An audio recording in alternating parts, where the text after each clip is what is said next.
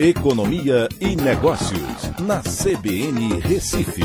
Oferecimento Cicred Recife e Seguros Unimed. Soluções em seguros e previdência complementar.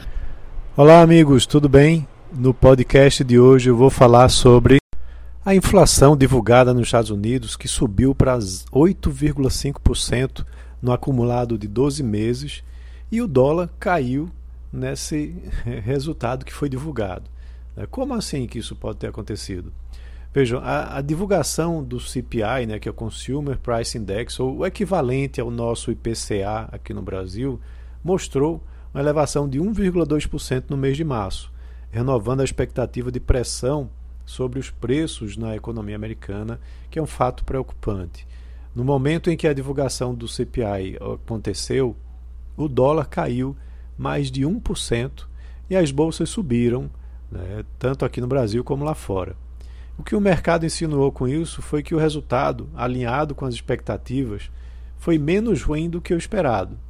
De todo jeito, essa é a maior inflação em 40 anos, ou seja, desde dezembro de 1981, lá nos Estados Unidos.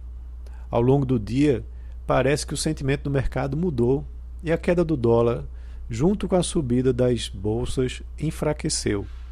Há outros fatores que também influenciam os mercados, como a declaração de Putin que as conversas de trégua, trégua com a Ucrânia, por exemplo, estão praticamente abandonadas.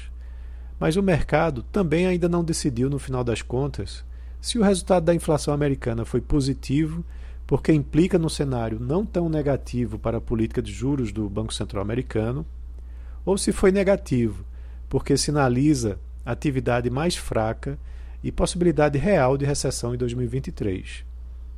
O resultado, na minha opinião, não deve mudar o posicionamento do Fed, né, do Banco Central Americano, em acelerar o ritmo de aumento dos juros e pode até aumentar a intensidade em sua próxima reunião, que vai acontecer no mês de maio.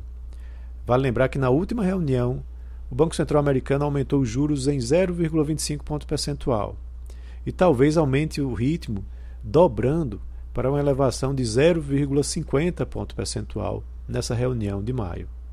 Enquanto isso não acontece, muitos investidores continuam apostando no que é chamado carry trade, que é justamente uma aposta na diferença de juros pagos aqui no Brasil e nos Estados Unidos, comprando é, títulos brasileiros, né, pegando dinheiro emprestado lá nos Estados Unidos, justamente com essa diferença de juros que é muito grande e isso faz com que você entre dólares aqui na economia brasileira, valorizando o real.